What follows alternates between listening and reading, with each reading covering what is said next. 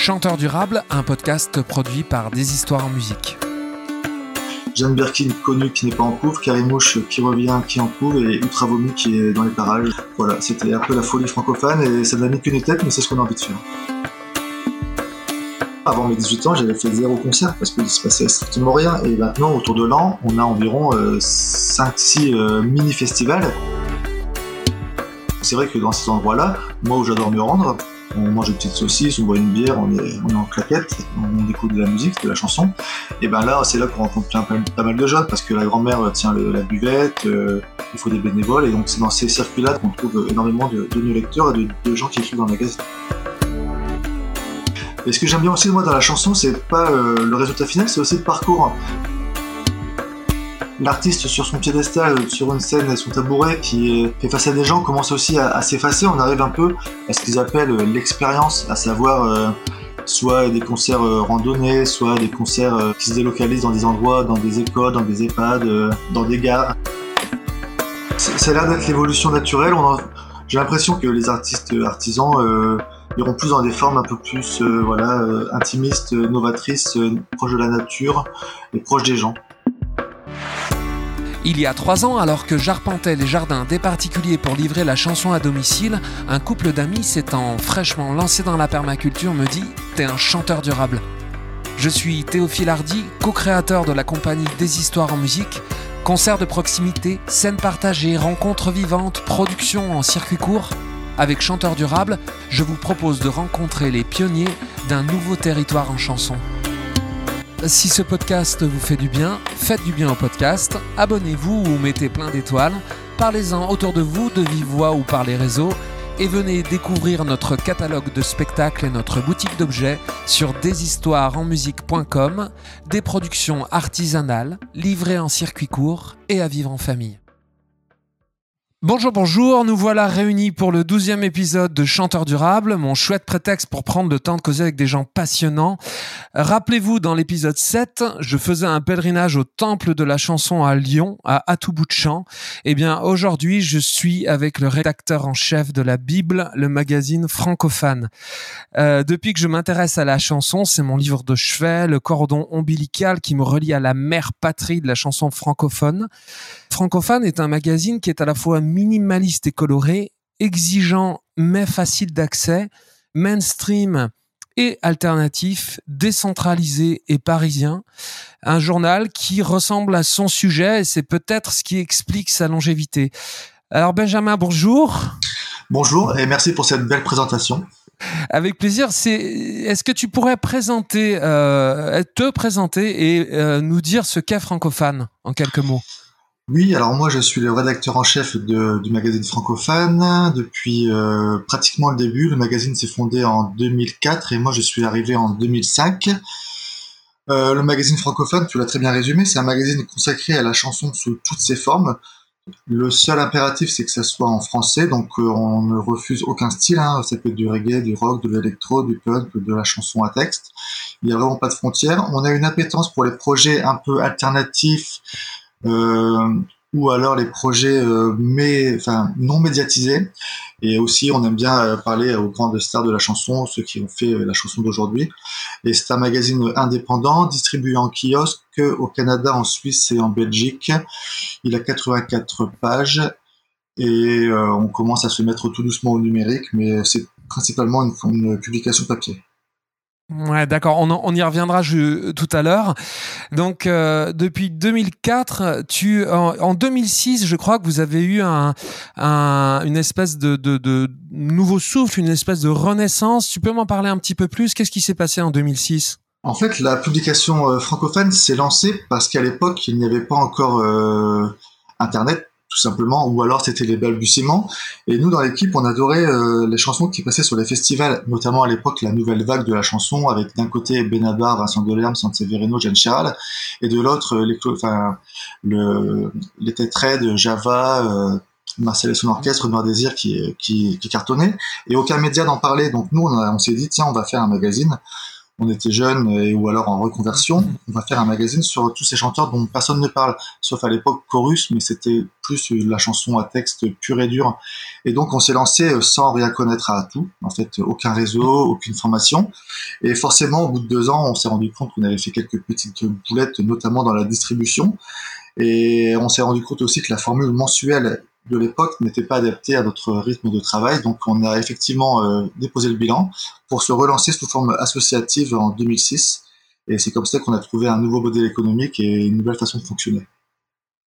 D'accord. Et, quel est ce, nouveau modèle économique justement? En quoi, en quoi est-il atypique et adapté a priori à notre époque puisqu'il perdure euh, 14 ans après? C'est ça. Bah en fait, euh, c'est tout simple. On est passé de mensuel à bimestriel, donc nous sortons euh, tous les deux mois. On a aussi euh, augmenté la pagination. On a donc pour augmenter ainsi les recettes publicitaires. Et ensuite, on a fait un, un on appelle ça une fonction adhésion, à savoir qu'on propose aux groupes et aux salles de concert, aussi à certains festivals et aux radios, ceux qui veulent, d'être adhérents au magazine euh, pour 100 euros par an et en échange on met leur date de concert dans le magazine et on les abonne. Donc c'est une sorte de formule gagnant-gagnant, c'est une sorte de soutien et en fait on a environ 150 adhérents qui euh, chaque année nous renouvellent leur confiance et ce qui nous permet d'asseoir un modèle économique pour euh, trois employés et surtout en fait on, on se démène énormément pour faire du bouche à oreille et que les gens s'abonnent. Ouais, donc il y, a une approche euh, depuis, depuis ce moment-là qui est, qui est plus de l'ordre du participatif que du modèle commercial, économique, euh, un peu standard, classique, quoi, avec les ventes en kiosque. Ah oui, totalement. Bah, la revue, euh, en fait, l'état d'esprit de la revue, c'est vraiment basé sur les, les fanzines des années 90, sur le modèle associatif des années 2000, à savoir ne pas être que un, un média normal, mais être, aussi un acteur de, de la chanson actuelle. Donc on, a organisé des soirées, on participe à des playlists, on fait beaucoup de choses à côté de la revue pour essayer d'être euh, voilà d'être un chaînon dans tout, euh, tout cet écosystème. Et tu parlais de, de, de, de, l'ADN d'origine du magazine qui était de parler d'artistes qui manquaient de, d'éclairage. Et mais tu, tu m'as aussi comme ça dit rapidement que euh, vous euh, donniez aussi euh, de l'espace à des artistes plus connus qui font la chanson. C'est quoi votre approche par rapport à ça? Parce que évidemment ils n'ont pas forcément besoin de francophones pour être en lumière. Quel est votre, de votre côté, votre rapport à cette notoriété aux stars de la chanson? Est-ce que c'est un incontournable? Est-ce que c'est un intérêt pour vous? Est-ce que c'est pour votre euh, vos, lecteurs? Comment tu vois le truc? Eh ben, c'est un petit peu tout ça. Tu as très bien résumé. Finalement, en fait, euh, ça aussi, ça a évolué avec le temps. On a mis un peu d'eau dans, notre vin. On s'est rendu compte quand même que la couverture était un, quelque chose de très fort pour les ventes, sur les ventes. Donc, mm. on est obligé quand même de mettre quelqu'un de très connu en couverture Enfin, je dis très connu dans notre milieu parce que là, nous avons mis Ben Mazué et le grand public ne le connaît pas forcément, mais euh, c'est quand même indispensable de mettre quelqu'un de très connu. Après, quand on a un petit peu d'argent et qu'on et qu'on a vraiment un gros coup de cœur, on peut euh, se faire une petite exception, mais on parle quand mm. même du principe de mettre quelqu'un de très connu pour attirer les gens, pour qu'ils découvrent ensuite les gens euh, méconnus. Et en fait, on n'a pas de de lignes claires là-dessus. En fait, on peut, on met vraiment ce qu'on a envie de mettre. C'est euh, moi quand on a quand on a commencé en 2004, 2005, c'était hors de question de mettre euh, des gens comme Johnny Hallyday en couverture, par exemple. Mm. Et maintenant, on se dit euh, pourquoi pas s'ouvrir un peu. En fait, ce qui compte, c'est vraiment le plaisir et qu'on ait un qu'on ait envie de, de, le faire. Donc, je peux pas te dire quelle est la ligne directrice de la grille parce qu'il y en a peut-être pas forcément une. Et c'est ça qui fait la force. C'est un peu ça qui fait la force parce que ça part un peu dans tous les sens et c'est un peu euh, notre marque de fabrique. C'est aussi la liberté. Mais est-ce que ça se confirme dans les ventes? Vous, vous, vraiment, vous, vous êtes. Euh, euh, c'est assez sonnant et trébuchant quand vous arrivez avec une tête d'affiche, vous voyez vos ventes plus. Oui, après, ça fluctue, pas, ça, ça, fluctue pas du simple au double non plus, mais effectivement, on se rend compte que quand on met, euh, par exemple, des, des artistes extrêmement confirmés comme euh, Tiefen ou Lavillier, il y a un impact. Quand on met les, les têtes d'affiche d'aujourd'hui comme euh, Pomme ou Ben Mazué, il y a, il y a un impact assez fort, oui, effectivement. Mais après, ça varie, ça, ça varie de peut-être un quart, mais c'est quand même des, des, des, volumes qui peuvent être euh, importants, et notamment comme aujourd'hui la distribution de la presse est assez compliquée, euh, que, parce qu'en fait nous sommes, voilà, nous sommes rémunérés euh, dans les kiosques non pas par vente, mais par par pourcentage de vente. Donc si on en vend 50% par exemple, ce qui est un gros chiffre, on touchera 5% du prix du magazine. Si on en vend que 30%, on touchera 0,5% du magazine, et si on en vend 20%, nous aurons une pénalité. 50% de quoi? Des stocks que vous posez Non, c'est-à-dire. Ah D'accord. Nous, nous tirons à 16 000 exemplaires. ah, voilà. Par exemple, et il euh, faut savoir que, grosso modo, les... une publication qui, vit, qui vend 50% de son magazine euh, dans les kiosques, c'est très bien. 60%, c'est un miracle. Et la moyenne est plutôt de 30-40%. Nous, on se situe aux environs de, de 50%, donc ce qui est extrêmement bien. Donc c'est vrai que quand on fait par exemple des artistes méconnus et qu'on baisse, là, on peut avoir des revenus un peu moindres dans les dans les kiosques. Finalement, mais maintenant le, la part de des kiosques, c'est tellement le bazar dans les dans la distribution qu'elle elle devient presque presque négligeable. C'est vraiment l'abonnement qui euh, qui nous permet de, de durer. Ouais, donc c'est un modèle qui est en pleine évolution. Bon, de toute façon, on va en parler tout, tout au long de ce podcast, mhm. évidemment, parce qu'on est tous confrontés à des changements euh, qui sont puissants et rapides. Euh, euh je euh, parlons quand même un petit peu de, de de, de, ce goût pour la chanson. Pourquoi la chanson euh, Pourquoi la chanson francophone en fait? Pourquoi nous, on est tous évidemment là euh, fans de, de, de, cette chanson. Qu'est-ce qu'elle a pour vous? Pourquoi euh, vous y trouvez quelque chose que vous trouvez pas ailleurs dans d'autres styles ou même dans d'autres disciplines artistiques? Qu'est-ce qui vous voilà Qu'est-ce qui fait ses caractéristiques et en quoi ça vous parle? Bah, je pense qu'on a, dans l'histoire du magazine, et notamment son fondateur Christian Chagot, on a tous un parcours euh, différent et on nous sommes arrivés à la chanson pour des raisons euh, différentes.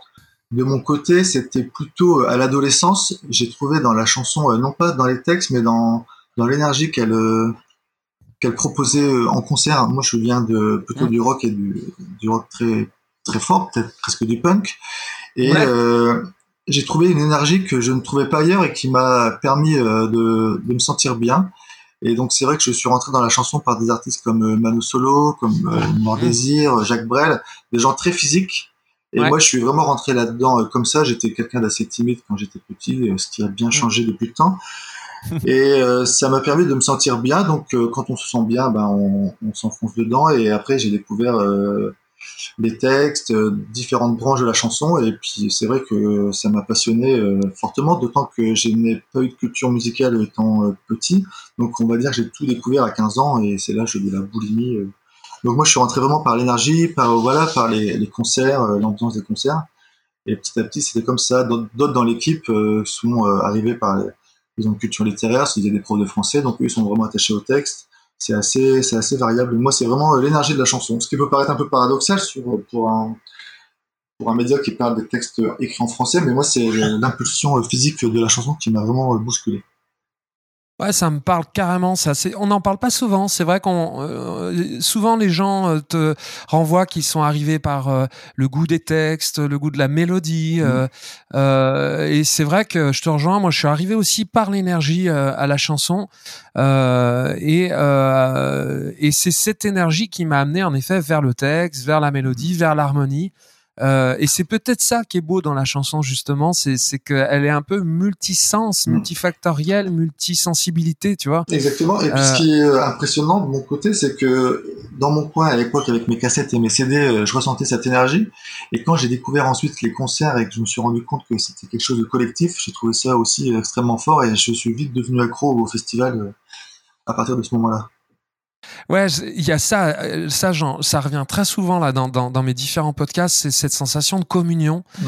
euh, que tu as euh, dans tout spectacle vivant, mais que tu as tout particulièrement dans la chanson où on peut euh, bouger, danser, chanter des refrains en commun, taper dans les mains. Enfin, il y a quand même quelque chose de très à part qu'on peut retrouver dans l'humour avec le rire, si tu veux, mm-hmm. mais c'est pas la même énergie, quoi. Il y a donc c'est c'est vraiment ce que ce que véhicule la chanson. C'est intéressant de, de resituer ce que la chanson apporte de fort dans le spectacle dans le, spectacle vivant, dans ce qu'elle apporte de communion. Tu vois, ça, moi, j'en prends conscience en discutant avec pas mal de gens qui, exercent différents arts ou qui euh, programment différents arts et euh, qui me renvoient ça. et il y a le format court aussi. Tu sais, tu parles d'énergie, mais c'est aussi parce que la chanson euh, a un format court, une intensité, tu vois, de l'instant, quoi, que qu'elle a quelque chose aussi, je trouve, d'assez moderne. Exactement. Tu, tu, la francophonie, parce que vous êtes, euh, c'est pas chanson française, hein, c'est chanson francophone. Et, euh, et bah. ça, je trouve ça, je trouve ça intéressant je trouve ça intéressant. Moi, je, j'ai, je suis allé au Québec souvent. J'ai, j'ai chanté dans un spectacle québécois avec un producteur, avec un, un artiste qui s'appelle Martin Ferron, qui est québécois, euh, immigré en France depuis 11 ans, et qui lui a une émission sur euh, qui s'appelle Microphone francophone sur toute la francophonie et qui donne. En fait, en France, on se rend pas compte à quel point la francophonie c'est euh, important dans, dans, dans, le monde. Je crois que c'est 500 millions de francophones dans le monde. C'est la cinquième langue parlée en France, en, dans le monde. Euh, vous, vous êtes euh, branché avec les Québécois, avec les, les, les Belges, les Suisses. Dis-moi un petit, parle-moi un petit peu de ça. Alors c'est assez compliqué. Euh, on a mis ça en place tout doucement la francophonie, à force de, de se faire inviter à droite à gauche, de découvrir et de recevoir des artistes. Internet a développé énormément notre notre capacité à parler des gens qui chantent d'ailleurs. Mm. Euh, on a un gros, il y a un gros gros euh, lobby euh, canadien, québécois, euh, acadien pour diffuser leur musique sur les scènes françaises. Donc ça nous permet de voir très régulièrement des artistes de là-bas chez nous. Donc mm. on se nourrit nous dans les dans les salles de concert et les festivals. Ça nous mm. permet d'avoir une bonne approche. Ensuite, nous avons pas mal d'indicateurs, des indiques comme je les appelle, en Suisse et en et en Belgique qui nous envoient des des, des liens, des, des, pages Facebook. On est aussi euh, jury sur des tremplins dans ces pays-là, donc ça nous permet aussi mm. de découvrir les jeunes euh, artistes euh, avant qu'ils soient un peu plus dans le circuit.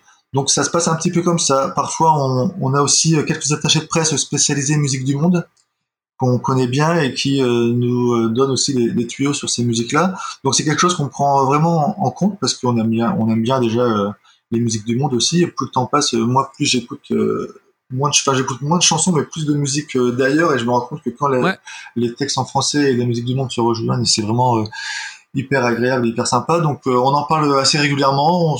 On, met un point d'orgue dans chaque numéro à mettre des, de chroniquer des artistes belges, suisses et canadiens dans chaque numéro. Bah carrément. Et puis moi, j'ai découvert pas mal de choses grâce à vous. Euh, je pense à Louis-Jean Cormier, par exemple, euh, que j'ai découvert, que j'adore. Voyons, c'est un parmi d'autres, mais je, je, trouve ça euh, euh vachement important et de, de prendre conscience aussi euh, de parce que quand je parlais avec Martin, tu sais, quand tu parles avec les Québécois, pour eux, le français c'est un combat. Euh, donc euh, le, le, village gaulois français qui se bat pour euh, français et francophone qui se bat pour sa langue, c'est intéressant aussi parce que je pense qu'elle apporte une autre sonorité, autre chose, une autre façon de de, de, de faire sonner les mots même si c'est pas toujours simple hein, de, de, chanter en français. Mais euh, je trouve que c'est un, un, des trucs qui est très chouette, cette ouverture qu'il y a dans votre dans votre magazine sur le, le reste du monde. Euh, D'ailleurs, J'étais, tu sais, donc je, en introduction, je parlais d'Atou Boutchamp, euh, avec qui vous êtes. Euh, je, je, sais que ça fait partie des salles un peu euh, importantes dans la chanson française, dans le paysage français. Donc vous êtes en contact avec eux et eux me disent qu'ils sentent un, un, vrai euh, renouveau, un goût nouveau des jeunes générations pour le français. Tu ressens ça aussi? Alors c'est une des artistes? Je sais pas. Je pourrais pas avoir le. Je pense que j'ai pas le recul nécessaire pour euh, savoir euh, quelles sont malheureusement les, tendances aujourd'hui, parce que nous on reçoit quand même énormément de disques euh, en permanence depuis des années, et j'ai jamais senti un désintérêt. Un, désintérêt. J'ai toujours trouvé que c'était constant et qu'il y avait toujours une partie des artistes qui s'attachaient à chanter en français. Donc j'ai jamais senti de différence notable entre guillemets.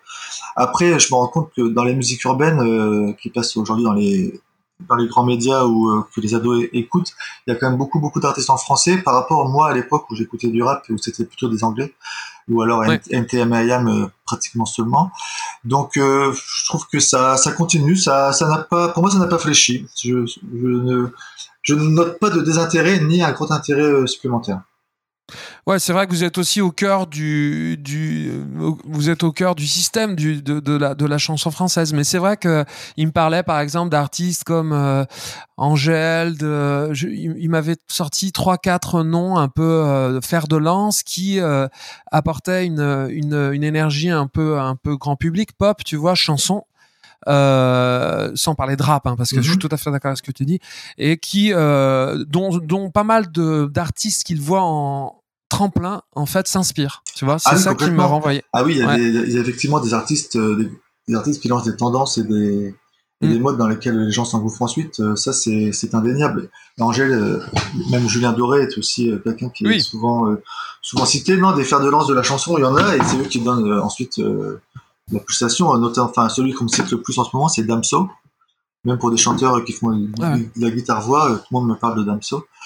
Et comme quelqu'un qui a, ou même PNL, hein, qui a permis de bousculer un peu la façon de chanter ou d'écrire des textes. Donc euh, il y a toujours eu des, des gens comme ça dans, dans, les, dans, dans les musiques grand public qui ont non, ensuite. Euh, D'accord, ouais, donc tu vois une durabilité. Bon, écoute, tant mieux. moi, moi ça me, moi, ça, ça me, non, non, mais ça me plaît. Bon, à tout bout de champ, euh, c'est important parce que nous, vu, vu notre fenêtre, en effet, on voit ça, mais on se dit que la durabilité, ça dépend aussi du goût des, des jeunes générations pour cet art, pour cette forme de chanson. Et, euh, et nous, on l'a, on on y est pas toujours connecté, si tu veux. Donc moi, c'est vrai que ça m'intéresse de voir quels sont les jeunes pousses. On en reparlera un, petit peu après. Euh, tu vois, moi, je découvre avec ce podcast aussi le métier de journaliste. Alors je trouve que je, suis loin d'être un journaliste, mais parce que je trouve ça très dur, mais je trouve ça ultra passionnant. Euh, j'ai la sensation qu'à l'ère du numérique, on devient tous un petit peu journalistes. Tu vois, on émet nos propres informations par nos posts, par nos partages, par nos chaînes, nos blogs, nos podcasts, nos playlists, que sais-je. Euh, alors, du coup, il en ressort du bon c'est une chance si tu veux parce qu'on ouvre un peu le champ des possibles puis parfois euh, c'est aussi ça véhicule aussi un peu moins de qualité un peu de fake news euh, enfin bon. Euh, de votre côté ce que je trouve d'intéressant aussi c'est que vous incarnez bien cette démocratisation.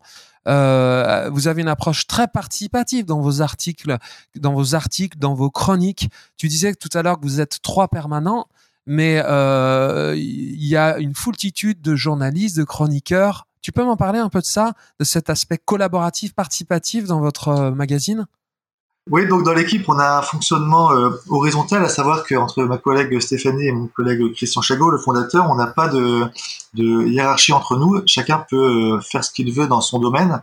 Moi, je m'occupe de la, je suis rédacteur en chef, donc je m'occupe du comité de rédaction. Je coordonne toutes les, euh, toutes, les plumes. Et je tiens à avoir dans mon, dans mon équipe entre guillemets euh, tout le panel de la chanson, à savoir euh, la chanson très très traditionnelle, chanson voilà d'antan. Et à la fois la musique punk électro bien vénère qui se joue dans des caves. Donc j'ai coordonné une équipe voilà de toutes les sensibilités, ça va de 18 à 77 ans on a des gens qui des gens qui n'ont vraiment rien à voir en commun, des gens euh, bon, on est tous un petit peu de gauche, il faut bien se l'avouer, mais néanmoins on est quand même euh, tout le monde écoute des choses différentes. Donc ce qui me permet, j'ai un spécialiste des musiques euh, du monde, un autre des musiques traditionnelles, un autre des musiques de l'est, un autre du rock, un autre voilà de la chanson Saint-Germain-des Saint-Germain-des-Prés.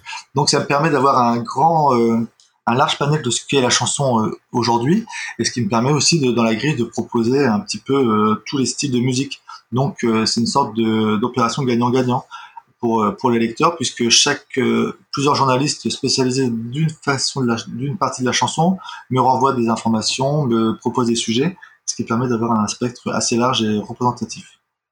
Ce qui est intéressant, c'est aussi que tu, euh, tes chroniqueurs, ils sont répartis dans tes chroniqueurs, chroniqueuses sont répartis sur le territoire.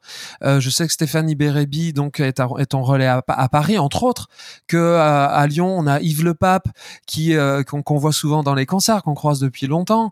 Tu as en fait des relais un peu partout dans, sur le territoire. Toi-même, tu n'es pas à Paris là. Tu, tu d'où tu me parles? Tu me parles d'où là? Non, moi je, je travaille sur l'île. Ah, t'es à Lille, d'accord. Je suis à Lille. J'ai commencé le magazine euh, à Rouillac, comme euh, l'équipe de, fondatrice du magazine. Ensuite, euh, moi, je suis parti à Toulouse, à Bordeaux, et je suis arrivé à Lille. bah, le magazine permet de travailler un peu de, n'importe où, et effectivement, on attache une importance à avoir une représentativité de style, mais aussi une représentativité géographique de l'équipe. Et nous avons des gens, on peut dire, un peu partout en France, dans toutes les régions importantes, que ce soit en Alsace, en PACA, du côté dans Midi-Pyrénées, en Bretagne, dans le centre, dans le nord évidemment, puisque j'y habite et que j'ai constitué mmh. aussi un réseau local. Donc on a vraiment des gens de partout qui là aussi, comme Yves qui est infatigable, nous nous renvoie beaucoup d'informations sur les jeunes pousses locales, ce qui nous permet là aussi de, de faire un travail très très en amont dans leur carrière. Oui, puis un travail décentralisé. Euh, moi, je crois que c'est aussi un, quelque, c'est quelque chose qui, me, qui, me, qui me plaît dans votre approche et qui fait que je, suis resté fidèle, si tu veux. J'ai, cette sensation euh, que c'est assez coopératif et que euh, c'est aussi un des facteurs qui, qui, qui, est à la à l'origine de la durabilité, à mon avis, d'après moi. Hein. parce que nous, on, vit beaucoup ça. On en reparlera un petit peu après dans, dans notre pratique de chanteur et d'artiste. On, on voit à quel point les réseaux décentralisés sont des sources de, durabilité parce que de biodiversité, tu vois, un petit peu culturelle.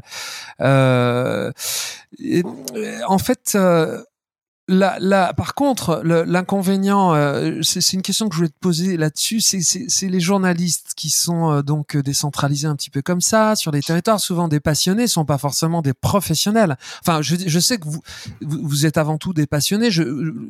Vous êtes pas forcément, vous n'avez pas forcément été formé en journalisme, mais est-ce que il y a des petites formations internes, tu vois, à comment mener? Moi, je vois bien à quel point c'est pas simple, comment mener une interview, comment être capable euh, d'écouter tout en préparant la question qui suit. Vous faites des petites rencontres, stages, partage d'expérience Non, on peut pas. Bah, c'est assez compliqué parce que comme tu me le racontais juste avant, nous sommes dans tout le territoire. Mm. Nous essayons de nous rassembler euh, tous les cinq ans pour l'anniversaire du magazine, pour les 5 ans, les 10 ans, les 15 ans. Là, on, réunit toute l'équipe. Mais autrement, euh, non, on peut pas se réunir. Ça serait financièrement et logistiquement hyper compliqué à mettre en place. Néanmoins, euh, moi, je suis vraiment euh, à, l'écoute de mon équipe que, j'adore. C'est un peu mes enfants. Et donc, je suis tout le temps à leur disposition. Pour les nouveaux qui arrivent, j'ai des documents pour leur expliquer comment faire. Mais en général, ceux qui sont motivés pour intégrer l'équipe du magazine, ont déjà une petite expérience ou alors ils ont vraiment une volonté de faire et ils se lancent euh, dans la vente. Ils se jettent à l'eau. Après, je veux pas les mettre directement en face de Johnny Hallyday entre guillemets, mais voilà, on, procède par étapes et on essaye d'aller euh, petit à petit euh, dans le dans l'apprentissage du journalisme. Après, moi, j'ai pas eu fait de formation de journaliste, donc euh, c'est vrai que parfois j'ai eu un peu de mal au début à, à mettre euh, tout bien en place. Mais maintenant qu'on a calé à peu près un, un millier d'interviews, j'ai quand même acquis des compétences et je pense que j'arrive aussi à, à bien les à bien les driver pour que pour que ça se passe sans accroc. J'ai aussi pas mal d'étudiants en journalisme qui sont sachant qu'à Lille il y a une école qui s'appelle l'ESJ ah. qui, nous ont rejoints et qui, euh, voilà, ça leur permet de, de, faire, de se faire un petit book avant de partir dans des médias plus, plus grands. Voilà, mais nous, c'est vrai qu'on est un média, comme tu disais, euh, euh, décentralisé, associatif, de niche, hein, parce que la chanson, c'est pas quelque chose qui est grand public. Donc, ça permet de, de, se faire la main et de, de se faire plaisir, voilà, tout, sans avoir de pression de rentabilité. Ah, ça c'est hyper intéressant. C'est marrant que tu dis ça, que la chanson c'est pas un média grand public parce que en fait c'est quand même son ADN, tu vois, de s'adresser un peu à, à, tout le monde. Tu vois, nous sur le terrain, euh, on, on, on, en reparlera un petit peu après aussi, mais on s'est on s'est euh, on s'est vraiment positionné sur. Euh, on n'appelle pas ça grand public, nous on appelle ça vivre en famille en fait, mmh. si tu veux, parce que euh, Est-ce que c'est pas une affaire d'industrie du disque, si tu veux, euh, le fait d'avoir orienté la chanson euh, sur des cibles ou de plateformes? Enfin bon, on en, on en reparlera parce que pour moi, s'il y a bien un art qui est grand public, c'est la chanson, tu vois? Tout à fait. Après, là, ça, va être, tu brasses beaucoup de, de, sujets en même temps. Euh... Oui, oui, j'ai tout brassé en même temps, là. J'ai fait un gros melting pot. Mais c'est marrant, toi. En tout cas, toi, pour toi, de, ta fenêtre, euh, c'est pas un média grand public aujourd'hui. Euh, c'est pas un art grand public, si, Si, c'est un art grand public. Après, il y a euh, comment est-ce que comment, comment est-ce qu'on la diffuse et qui et qui la reçoit? Hmm. Et là, euh, à part 30-40 chanteurs qui, qui cartonnent et qui sont partout, nous, on reçoit environ à peu près 600 disques entre 600 et 800 disques par an. Euh, il y en a peut-être euh, peut-être 20 qui sont euh, qui sont connus, très très connus, puisqu'ils sont populaires. Le reste, ce sont des artisans, des gens qui vont remplir les hmm. petites les petites salles, qui vont jouer dans les petites les petits cafés concerts, qui ne vivent pas forcément de leur de leur art. Donc c'est vrai que entre notoriété et, chanson, je ferais peut-être une différence. Après, moi, je, je, dis toujours que la chaîne préférée des Français, euh, c'est TF1. Le restaurant préféré des Français, c'est McDonald's. Donc, euh, dans la musique, euh, entre guillemets, l'artiste préféré, c'est souvent des choses très très lisses et voilà qui, qui sont qui cartonnent. Mais après, nous, on est plutôt le, le magazine des, des petits de la permaculture, des petits artisans bio, ah. des petites guinguettes, des petits brasseries gourmandes. Mais voilà, qui font pas des gros chiffres, mais pourtant qui sont là. C'était plutôt ça mon. Mais nous, on parle plutôt de ces, de ces gens-là. Mais après, effectivement, la chanson, c'est un art extrêmement populaire. Oui, oui, c'est ça, c'est ça. Mais, mais euh, c'est ça, en fait, si tu veux. C'est en effet la différence entre. Euh, c'est pour ça que le terme grand public hein, veut dire public large, grand, on va dire nombreux. C'est peut-être la différence entre la quantité, le, le, le, terme quantitatif et qualitatif. Moi, dans ma tête, grand public, ça veut dire que c'est un c'est pas une niche de génération par exemple. C'est-à-dire que je moi je nous sur le terrain euh, de, de en tant que chanteur durable permaculture tu vois c'est vraiment ça notre notre réseau notre écosystème. On joue devant des familles tu vois. Et donc pour nous on joue devant un grand public mais qui est en effet euh, intimiste de proximité si tu préfères. Mais ce que je trouve intéressant c'est que euh, on, se rend compte que la démarche euh, de la chanson populaire, si tu veux, a une approche assez euh, similaire à, dans, dans, une logique extrêmement euh, à l'époque, je dirais, de la variété extrêmement médiatisée, ou dans une logique de concert de proximité, c'est-à-dire que c'est quelque chose qui peut réunir des générations, tu vois. Moi, je vois ça sur le terrain. Après, en parallèle de, de, de, de cette industrie du disque, euh, on a après eu des niches qui se sont développées, comme euh, la, la, pop, euh, enfin, je veux dire, le, le, le, reggae, la chanson festive, des choses comme ça, qui ont eu leur propre réseau, ce que, que vous avez beaucoup d'ailleurs, euh, comme tu m'expliquais tout à l'heure, éclairé et ça a été extrêmement utile. Mais c'est vrai que ce système, j'ai la sensation que dans cet écosystème euh, d'artistes artisans, il y a à nouveau une logique de intergénérationnelle, si tu veux, de, de à vivre en famille. Vous vous ressentez euh, ce circuit court, vous vous, vous ressentez euh, euh, euh, les, intermédiaires qui se réduisent, euh, les euh, les productions artisanales, tu vas me dire, c'est ce que tu as toujours vécu en fait, c'est ça, non? Comment tu vois la chose? Avec avec la crise de l'industrie du disque Ce que je veux dire, c'est que il y a des gens qui ont jamais été en maison de disque, on est bien d'accord, mhm. mais ces artistes grand public qui euh, finalement, euh, ça devient de plus en plus euh, extrêmement compliqué d'aller chercher une signature en maison de disque. Est-ce que tu vois ce réseau d'expression nouveau pour pour ces artistes dits grand public? Comment tu vois ça? Là aussi, vaste question. Euh, moi, ce que je, ce que j'ai constaté en 15 ans à ma petite échelle, c'est qu'il y a eu une, des, une ouverture de, de, lieux qui proposaient de la, qui diffusaient de la chanson qui a vraiment énormément augmenté. Par rapport à il y a 15 ans, on, ah on dénombre, alors peut-être que aussi je les connaissais pas avant, que là j'en ai connaissance, mais je trouve qu'il y a quand même de plus en plus de lieux. Maintenant, chaque ville a sa, a sa SMAC, a sa grosse salle. Il y a des choses qui, hmm. on a, on a connu des ouvertures de salles énormes. Après, effectivement, les, dans les bars, ça c'est plus compliqué, ça c'est, en train de disparaître tout doucement. Mais on sent aussi que la chanson, euh, l'artiste sur son piédestal, sur une scène et son tabouret qui est, fait face à des gens commence aussi à, s'effacer. On arrive un peu hmm. à ce qu'ils appellent l'expérience, à savoir euh, soit des concerts euh, randonnés, soit des concerts hmm. Euh, voilà, dans la nature, des choses euh, voilà, un peu plus expérimentales ou dans la forêt. Nous, on a, fait un magazine là-dessus euh, au mois de juin-juillet où comme il n'y avait plus de salles de concert, plus de concerts, plus de festivals, on a cherché les, les, initiatives qui allaient, voilà, qui, qui seraient inventées, comme disait notre cher président. Et donc, on se rend compte que il y a un peu plus de ça, des, des concerts qui sont plus à 20h30, mais qui peuvent avoir lieu après les, après le travail, qui peuvent qui se délocalisent dans des endroits, dans des écoles, dans des EHPAD, euh, dans des dans des gares. Donc il y a un petit peu la chanson, la la, la proposition de chanson euh, est en train de d'être multiple et d'être euh, vraiment variée et qui s'adresse aussi à des gens en, en, un peu plus grand nombre, en un peu plus petit comité. Ouais, tu sens ça. Ok, ça m'intéresse vachement parce que nous, tu sais, notre euh, notre euh, fil rouge euh, dans la compagnie des histoires en musique qu'on a qu'on a monté avec Romain Lateltin il y a il y a quelques années, c'est euh, d'abord de faire des concerts dans les jardins on va dire chez l'habitant. Tu sais, il y a concert en appart qui a vraiment euh, pas, concert en appart, euh, chant appart pardon, qui a créé ça euh, et qui c'est incroyable. Enfin, je veux dire, ça a été une petite révolution, tu vois, cette approche de ouvrir en fait le champ des possibles des lieux où on pouvait faire de la chanson. Ça, ils ont ils ont lancé une espèce d'énergie en disant mais on n'est pas obligé obligé d'être dans une salle euh, dédié euh, chanson pour faire de la chanson. Donc ils ont lancé cette énergie et, et, et là euh, derrière nous on, nous on fait ça. Il y a aussi tout, tout cet aspect aussi de d'approche, tu sais, de concert qui se rapproche un peu d'une compagnie de théâtre où on est sur des histoires plus que sur un, un répertoire chanson. Je vois Ben Mazué, tu parlais de Ben Mazué qui sort La princesse et le dictateur, là où c'est vraiment, il, il, raconte une histoire en chanson. Enfin, il y a, y, a, y a toute cette, euh, euh, ce cassage de lignes qui avait été un peu aussi imposé euh, dans la chanson, je dirais grand public par euh, par l'industrie du disque. Donc toi, tu, toi, tu, tu sens ça, tu sens. si, si, tu vois, j'étais passé à travers cette ce numéro là sur les sur les parcours un peu buissonniers, c'est ça, hors hors salle quoi. Exactement. C'est le numéro de juillet, c'est ça, numéro de juillet.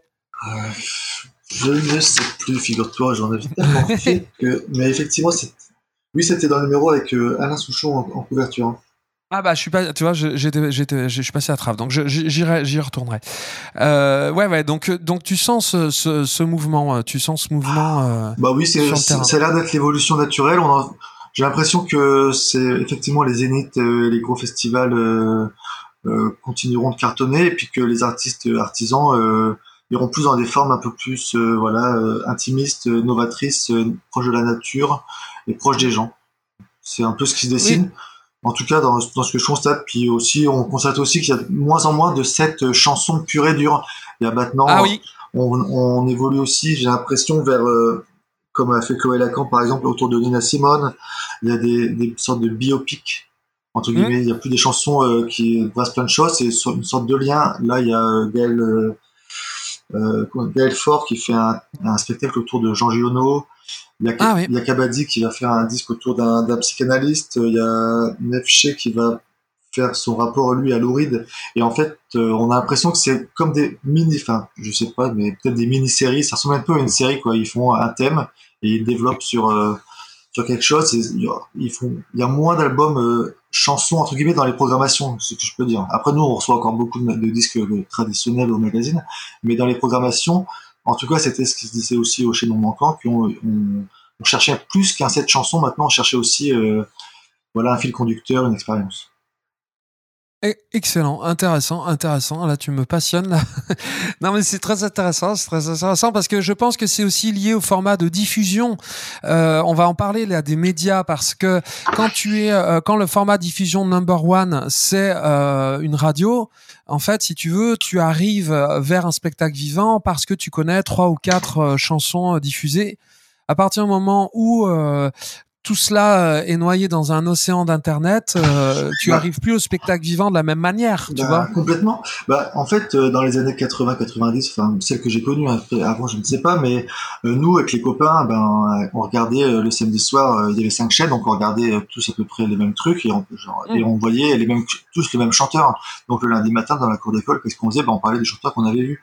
Aujourd'hui, l'accès à la musique, c'est on balance une playlist et on a des titres à la suite, donc on a et donc on peut chacun à sa playlist, donc c'est individualisé. Et lundi matin dans la cour d'école, euh, on n'a plus de, de, commun à, raconter. Chacun raconte mm. sa propre expérience. Donc forcément, euh, la diffusion euh, de la musique est plus compliquée, plus personnelle. Donc il y a Enfin, il y a moins de choses en, commun entre guillemets pour moi dans. Mais c'est pour ça qu'il y a peut-être de moins de chanteurs charismatiques aujourd'hui qu'il y en a eu à une époque. C'est que chacun écoute dans son coin et chacun a ses codes d'affiche propres. Ça, c'est un phénomène très fort, bien sûr, un phénomène extrêmement fort qui est lié, euh, tu sais, aux plateformes numériques, évidemment. Euh, mm-hmm. en, je le dis souvent, mais il y a 70% des écoutes qui viennent des suggestions de, des mm. algorithmes. Tu, tu, dois, tu as déjà entendu le. Oui, oui, je, me, renseigne, beaucoup sur le, la diffusion de la numérique de la, de la chanson, et c'est vrai que moi, ça me, pour moi, c'est une sorte de Big Brother, c'est même de l'esclavage moderne, si on peut appeler ça comme ça, faire travailler les artistes gratuitement, je trouve ça complètement dingue et qu'en plus ça soit une mode et on valorise ça, je trouve ça vraiment dingue. Euh, oui, après les, playlists, c'est vraiment le map du, du moment. Hein. Ça peut être pertinent pour euh, certaines choses, mais l'accès y est assez compliqué. ou alors il faut être dans un petit réseau ou payer, et euh, ça favorise pas la, diversité, au contraire, ça restera euh, le champ des possibles. Donc moi, je suis très peu friand de ce genre de moyens pour découvrir la musique, parce que pour moi, ça réduit plus euh, le champ des possibles qu'autre chose.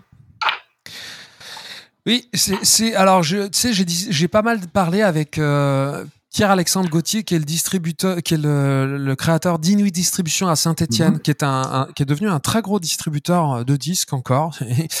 et, euh, et lui, lui, il cherche, il cherche à s'y intéresser euh, parce que, parce qu'évidemment, l'alternative, c'est l'alternative au disque.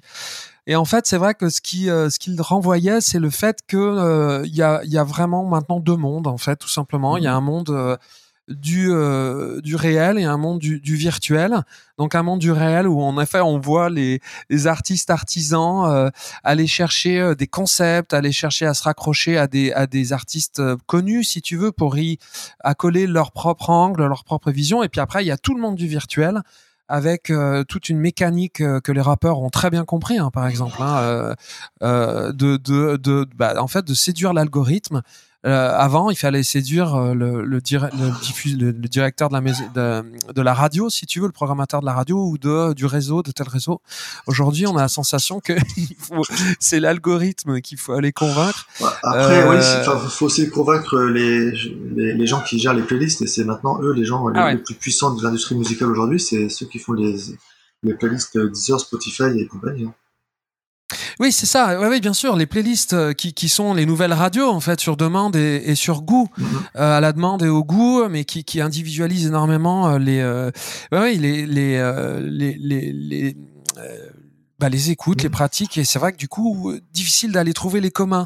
Mais comment les communs, c'est vachement intéressant ce que tu dis. Je suis tout à fait d'accord avec ça. Qu'est-ce qui fait qu'on se réunit encore? Il y a quand même le, alors par rapport au réel, il y a ce spectacle vivant où on ne peut pas zapper, pas changer de chaîne, pas euh, comment. Euh, mais du coup, comment toi tu tu tu vois, euh, tu vas chercher. Comment vous voulez aller chercher les nouvelles générations qui sont qui accèdent, si tu veux, nous avant, comme tu dis, on était dans notre chaîne, on voyait on voyait Johnny. Bon bah voilà, on euh, mais, mais maintenant, euh, comment, comment toi tu, tu, tu, penses pouvoir aller chercher ces nouvelles générations? Euh, Nous, on a, on a renouvelé notre lectorat au fur et à mesure euh, par les, les, nouvelles générations qu'on rencontre sur les, sur les festivals.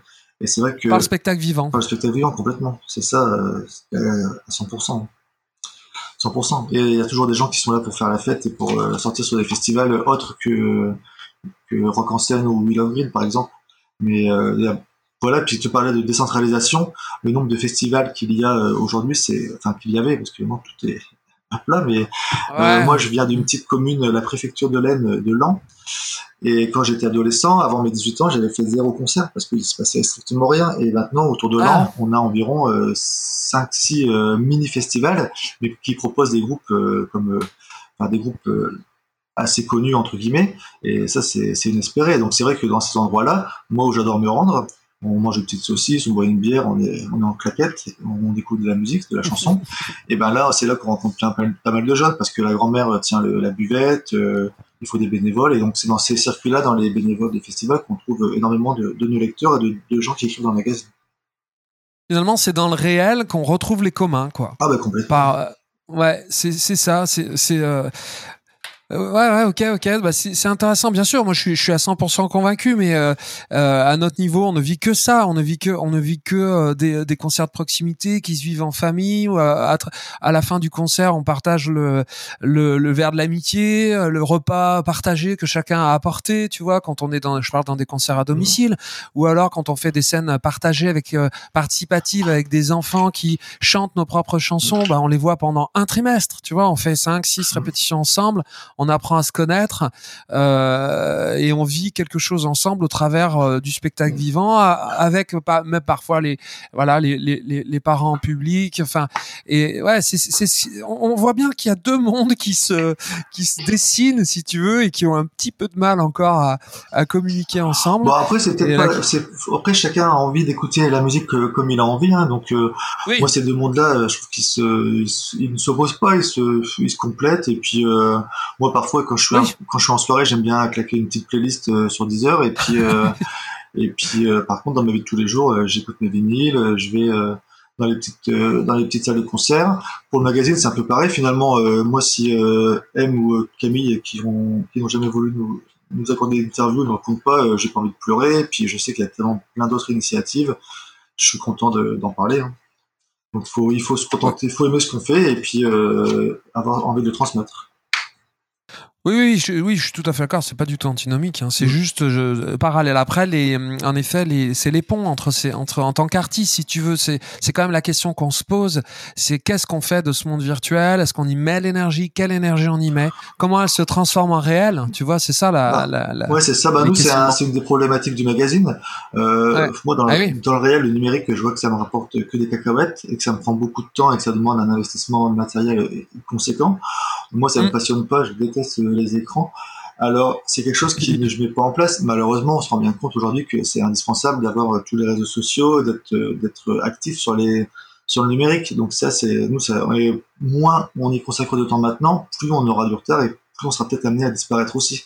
Donc c'est un, un tournant qu'il faut pas négliger, mais après, il faut pas non plus en espérer des des choses incroyables. Donc, euh, tant que les modèles économiques qui sont pas euh, pérennes euh, en numérique, nous, on peut pas se pencher dessus. Pour l'instant, bien qu'on prend des, des, initiatives, ma collègue Stéphanie, qui est partie en congé maternité ce matin, elle a été remplacée par Quentin, un, journaliste du magazine qui nous suit depuis dix ans, qui est lui, voilà, qui est un gros pro des, des, réseaux sociaux, du numérique et tout ça, et on espère bien qu'il va nous, nous faire avancer là-dessus.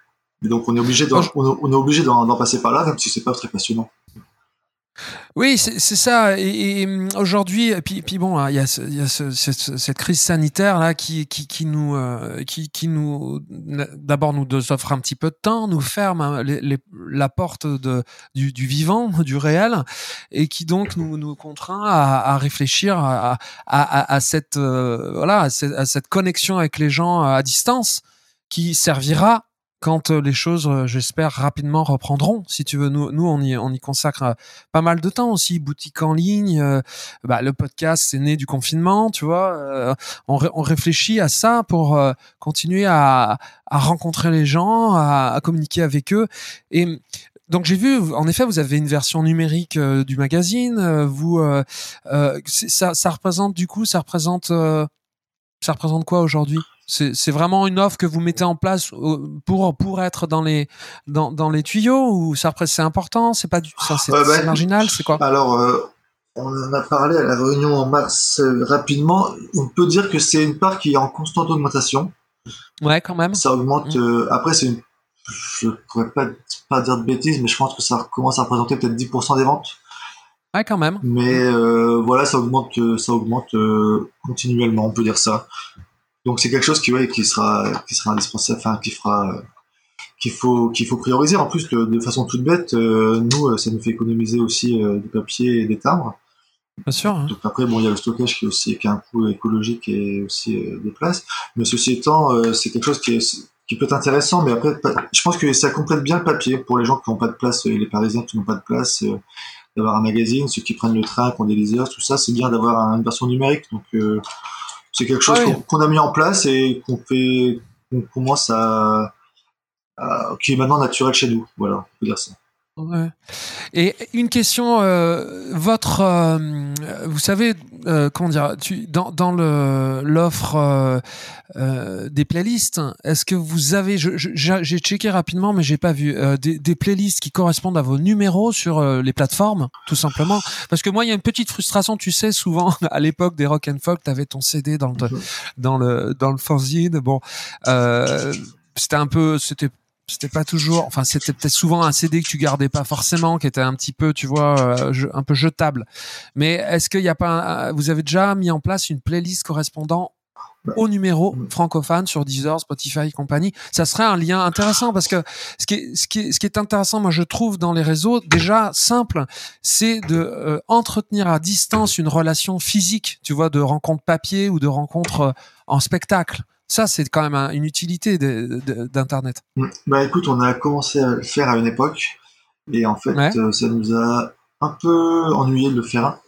Et ah donc on a arrêté de le faire. Bah, en fait, il y a une chose toute simple, c'est que quand, par exemple, là, le magazine, euh, nous avons un nouveau magazine qui sort le 1er décembre, mm. et on a fait l'interview de Jeanne Birkin. dont le disque sort le 11 décembre, donc il n'est pas encore disponible. Donc ça voudrait dire qu'il y aurait un travail de veille constant à faire en fait, parce qu'il y aurait peut-être, il y a peut-être la moitié des disques dont on parle qui sont pas encore disponibles. Ah, donc ça demande une coordination. Ouais, en fait, tous les tous les jours, il faudrait passer une heure. déjà que moi, je passe mon temps à, je réponds à peut-être un quart de mes mails que je reçois. Euh, j'écoute euh, la moitié, enfin dans les disques, les disques physiques on les écoute tous, mais les liens on en écoute la moitié. Et en fait, euh, c'est ça juste l'administratif, la simplification administrative. Euh, commencer sous Hollande pour sous Macron, c'est une cata. On a deux fois plus de travail à ce niveau-là. Ah, donc on, c'est un temps qu'on n'a pas. Puis en plus on a des enfants en bas âge, donc c'est vrai que c'est pas des on n'a pas le temps malheureusement de, faire ça. Alors on a trouvé notre solution avec euh, longueur d'onde des radioquotas ainsi que la structure La Couveuse. On a mis en place une playlist mensuelle où là on met nos coups de cœur. Euh, et ceux qui ne sont pas disponibles, on les prévoit dans le numéro suivant. Et euh, la couveuse centralise ça et la diffuse sur Deezer, Spotify. Donc là, on trouve un peu tout ce qu'il y a dans le magazine et ce que nos collègues font également. Donc c'est un peu ça. Mais c'est vrai que le temps, c'est le, temps, c'est le nerf de la guerre. On n'a vraiment pas le temps et pourtant on travaille vraiment énormément. Ouais, mais c'est parfait. Si vous avez trouvé cette, euh, cette, euh, cette coopération, cette collaboration, Radio Cota, en, quelques mots euh, pour nos auditeurs, tu, je, les interviewerai, j'aimerais bien parler avec eux. Tu peux nous dire en deux mots qu'est-ce que c'est Radio Cota? Bon, En deux mots, c'est une fédération de radios indépendantes qui, qui diffuse de la chanson française.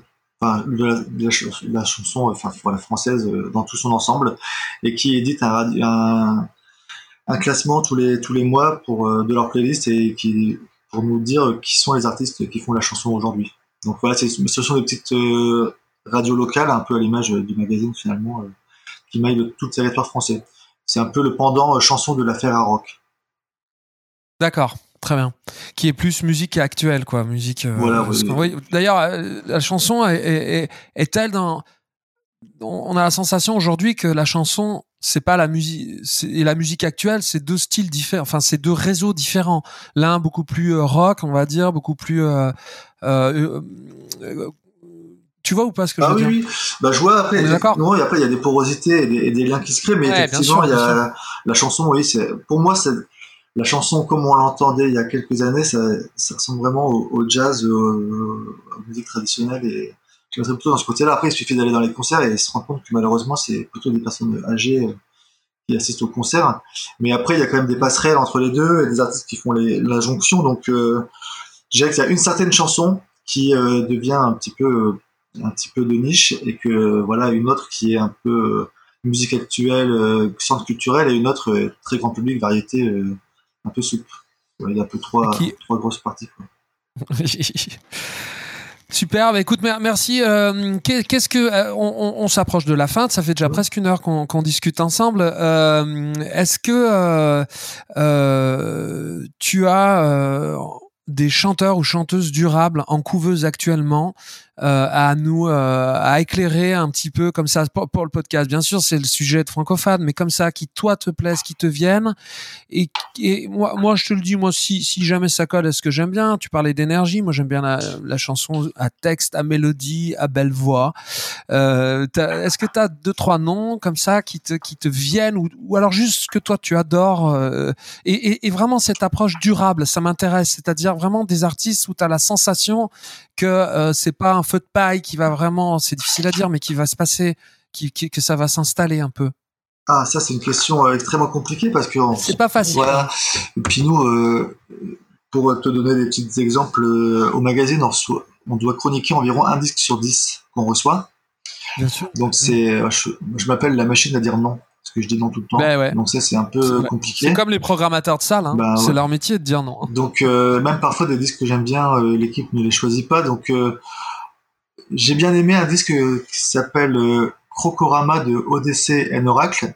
C'est un groupe de chansons funk psychédéliques qui est vraiment assez, qui est vraiment intéressant. Ils sortent un disque tous les 4 ans. j'ai trouvé ça vraiment sympa. Après moi aussi ce que j'aime bien parfois, euh, on chronique des disques et les gens me disent, monsieur, j'ai écouté votre disque que vous avez chroniqué et je trouve ça vraiment nul. Et après, moi, je leur dis, bah, écoutez, et ce que j'aime bien aussi moi dans la chanson, c'est pas euh, le résultat final, c'est aussi le parcours. Le mec qui va, voilà, qui va, euh, qui, est prof la semaine et qui va tous les week-ends faire, écrire des chansons, enregistrer lui-même, chercher des subventions, se planter sur plein de trucs parce qu'il connaît rien à l'écosystème économique et qui euh, voilà prend le temps de, de, nous écrire, de faire un disque, de, de faire financer par ses potes. Et je trouve ça euh, admirable comme, comme démarche. L'autoproduction artisanale, je trouve ça cool, donc je garde toujours deux trois places euh, pour ce genre de disque, sachant que ouais ça chante mal, c'est mal mixé, mais au moins il y a une démarche moi que je trouve plus sympa que voilà qu'un mec qui sort une réédition pour la quinzième fois de son disque avec une chanson en plus et qui va passer partout. Donc on en parle. Donc euh, eux, je les aime bien. Donc c'est plutôt ce genre de gens que je vais écouter. Mais alors il y a tellement que je pourrais pas te dire. Après j'aime bien l'artiste qui s'appelle Fanche, un, artiste rennais qui a sorti, qui sort un disque là qui s'appelle Les Minutes Instables. Et c'est un mec que j'aime bien, voilà, qui euh, qui lui aussi est dans cette démarche de jouer un peu dans tous les endroits et qui j'adore sa voix. Trouve, voilà, je trouve hyper bien.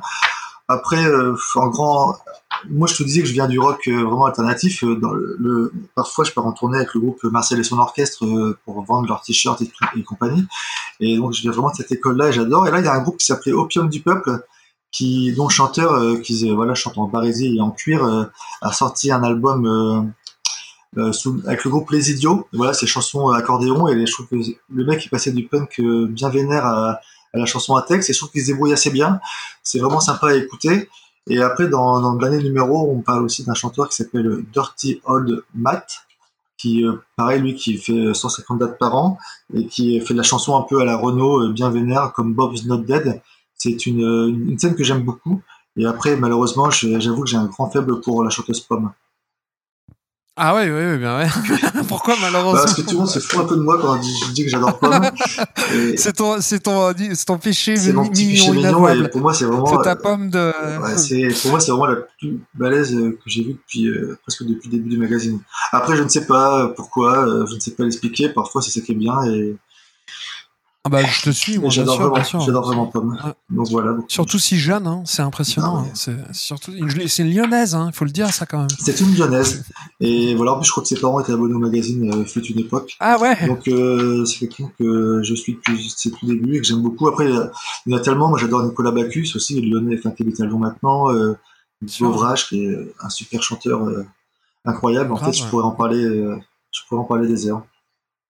Eh ben, eh ben, écoute, on en a parlé une heure, c'est déjà beaucoup. Merci. Euh, allez, tu, tu, tu, euh, as le mot de la fin. Voilà, pour, je te remercie de, de, de ce temps passé à, à, mes côtés. J'ai, j'ai repris le pouls un petit peu, tu vois, euh, toi qui, tu qui est sur tous les territoires le, francophones, super passionné de chansons, ça me ça me redonne une petite vision de ce paysage euh, qui est, qui est, qui est hyper intéressant. Donc merci, on va partager ça avec tous les auditeurs. Dans, dans, dans cette ligne artistique chanteur du rap que tu as bien étayé, tu vois, que tu as bien illustré, euh, tu l'as enrichi parce qu'il y a plein de choses que j'avais pas encore entendues, tu vois, tu parlais de concerts déambulés dans les forêts, bah, bon, j'avais vu, vu passer ça mais je l'avais pas trop en tête, donc je trouve ça euh, très enrichissant. Allez, tu as le mot de la fin.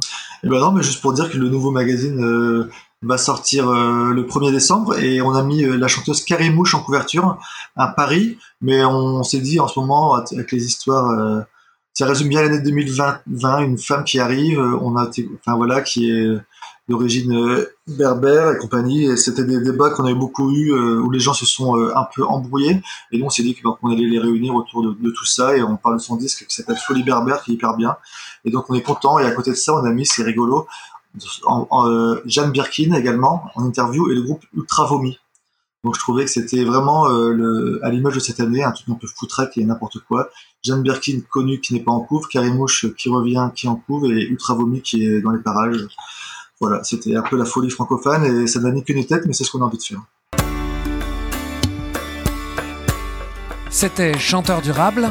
Si ce podcast vous fait du bien, faites du bien au podcast, abonnez-vous ou mettez plein d'étoiles, parlez-en autour de vous de vive voix ou par les réseaux, et venez découvrir notre catalogue de spectacles et notre boutique d'objets sur deshistoiresenmusique.com, des productions artisanales, livrées en circuit court et à vivre en famille.